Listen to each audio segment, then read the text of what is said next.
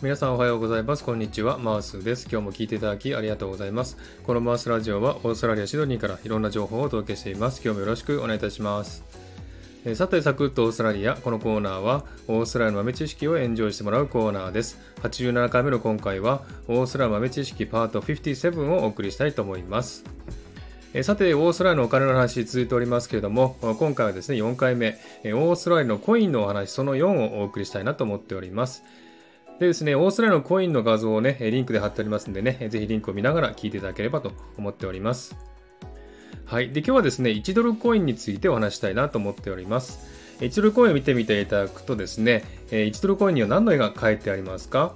このコインもですね、記念コインがありますので、動物の絵が描いてないものがありますけれども、え、ここにはですね、なんとカンガルーの絵が描いてありますね。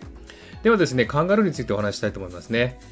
カンガルーはですね、先ほど50セントコインの時に出てきましたが、これはですね、コアラ同様、オーストラリアを代表する動物なんですね。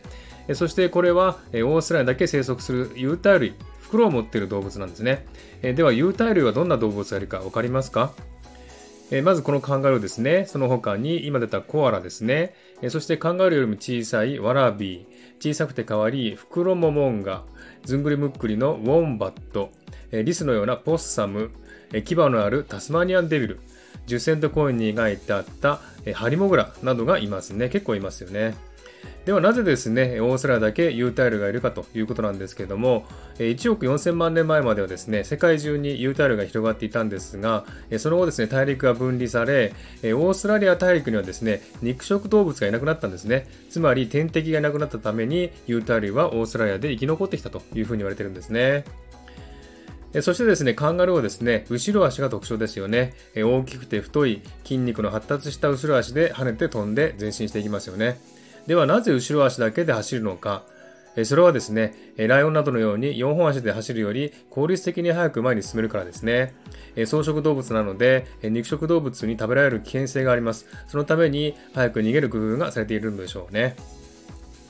えそしてですね、この後ろ足がとても強いんですね。えカンガルー同士の喧嘩を見たことがあると思いますけれどもね、え第3の後ろ足と呼ばれているこの尻尾を軸にして、後ろ足で相手を蹴ります。えとても強い力なのでね、カンガルーに近づくときは気をつけた方がいいと思いますよ。えとても面白いですね。カンガルーの喧嘩の場面の動画のリンクを貼っておきますんでね、えぜひよかったら見てくださいね。それからですね、カンガルーはですね、もともとアボリジンの言葉だったということをご存知でしたか？えー、知ってる方も多いかもしれませんけれども、えー、昔ですね、キャプテンクックがオーストラリアに来た時ですね、えー、ぴょんぴょん跳ねる動物を見て、アボリジンに来ました。あれは何という動物だと言うとですね、アボリジニは、え彼が何を言ったかわからないんですね。ですので、カンガルーと言ったんですね。えつまり、カンガルーとはですね、わからないっていう意味なんですね。なので、私たちがカンガルー、カンガルーと言っているのを聞くと、アボリジニはわからない、わからないと言ってるんだと思いますね。えこの話はですね、中学校のね、日本の中学校の英語の教科書にも載ってたということですのでね、え聞いたことある人も多いかもしれませんね。えそれではですね、同じ有袋類のコアラっていうのもですね、実はアボリジニの言葉なんですね。えコアラの意味知ってる方いらっしゃいますか？えコアラの意味はですね、水を飲まないという意味なんだそうですね。コアラはですね、ユーカリの葉っぱを食べていますが、このユーカリの葉っぱの中に50%から70%の水分が含まれていてですね、それだけで十分なので、コアラは水を飲まないのです。それを見てよく見ていたアボリジニがですね、コアラと名付けたんですね。よく見てますね。ですがですね、このコアラ、一生に一度だけですね、水を飲む時があります。それはいつでしょうか？それはですね、四季ですね、死ぬ間際のコアラですね。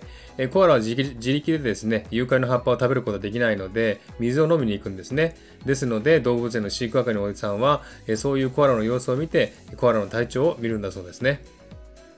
はい、そんな感じでね、今日はカンガルーのお話をしましたけどもね、えー、もっともっとたくさんカンガルーのお話ありますんで、えー、カンガルーのお話は次回にも続きますんでね、どうぞお楽しみにください。